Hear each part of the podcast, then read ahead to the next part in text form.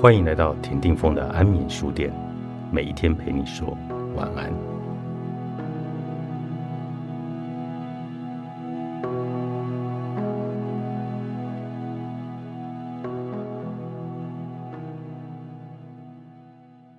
启动对话讨论晚年，尽管我们都很想要拖延，不去谈照料长辈和临终的规划，但重要的是撑过所有的不自在。并且在你被迫做决定之前，先和挚爱的人谈谈，你该如何去启动对话呢？你要量身打造，用你认为最适合至亲的方式去谈。这表示你要让他们安心，让他们知道你想要支持他们，让他们在人生的晚年能得到他们想要和需要的。对于某些人来说，幽默的效果很好。无论你是如何进行这一类的对话。都要清楚的知道，他们的答案会影响到你和他们自己。还有，务必纳入与生理健康、心理健康以及财务健全度有关的主题，就像爱与钱一样，这些事情都交缠在一起。第一步，理清。启动对话之前，先理清哪一些议题长期来说对你是最重要的。你想要尽可能保有独立性吗？你想要慢慢的过渡到退休，而不是忽然之间就停止工作吗？理清你个人在这些议题上的立场是什么，会比较容易和其他人一起来谈。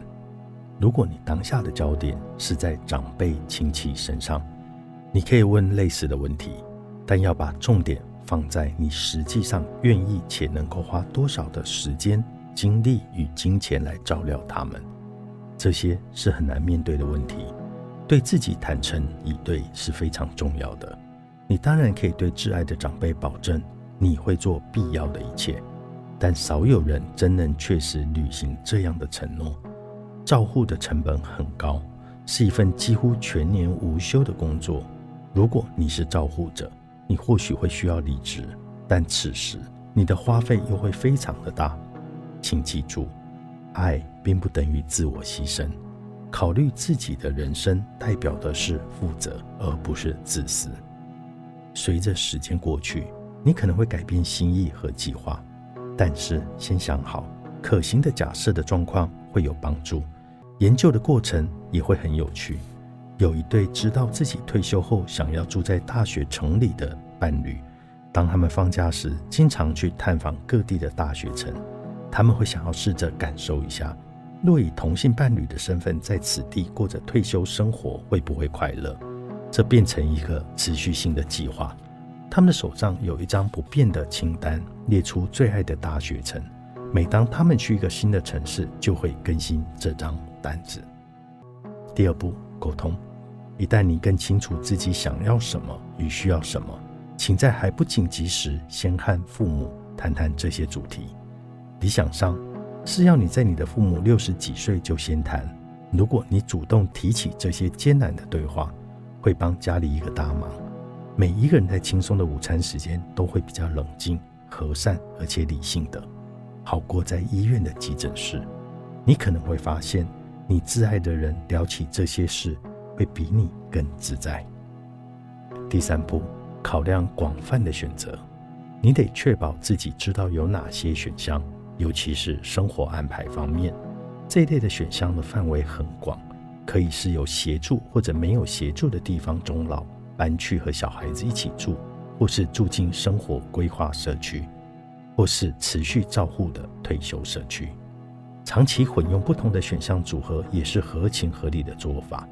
艾比的妈妈出意外之后，他的父母就搬进加州的公寓，透过居家医疗的协助来照顾妈妈。五年后，艾比的阿姨过来探视，看到艾比妈妈的状况比她上一次来访下滑许多。她父亲管理母亲的照护事宜也非常的辛苦，于是阿姨就鼓励艾比去找其他的选项。艾比做了一个研究，也问了爸爸要不要考虑去住在生活规划社区。他的父母隔年搬进去，父亲住在独立生活区，母亲则住在专业人士的护理区。当考虑了这不同的选项之后，请和已经做过长辈照护决策的朋友和家人聊聊，他们遭遇过哪些问题。假如你希望父母在未来某个时候可以跟你住，也请和做过同样决定的人聊聊。第五步，探索可能的后果。研究告诉我们，对于父母同住，成人子女一开始或许会很开心，但随着时间过去，可能会越来越觉得被绑住了，而且会很愤怒。承担起照护者的角色时，他们就失去了自由。也因为要支出成本照料年迈的父母，使他们无法为自己的退休人生存够钱，这是必须考虑的可能后果之一。这也是一个范例，让你知道。若不诚实面对自己能为父母的晚年付出多少，最后会如何？量力而为对待长辈，不必觉得愧疚，也不要因为没有自我牺牲而觉得痛苦。毕竟，如果你又把自己的晚年变成家庭的重担，那等于让循环一直延续下去。要求晚辈的付出超过他合理能力范围之外，就像你一样，不管看起来多么的艰巨。都要事先应应可能的后果。如果可以，请在这些问题可能压垮你的伴侣关系与你的人生之前，先和挚爱的人讨论你会如何处理。爱与钱，作者麦拉史卓伯、艾比戴维森，时报出版。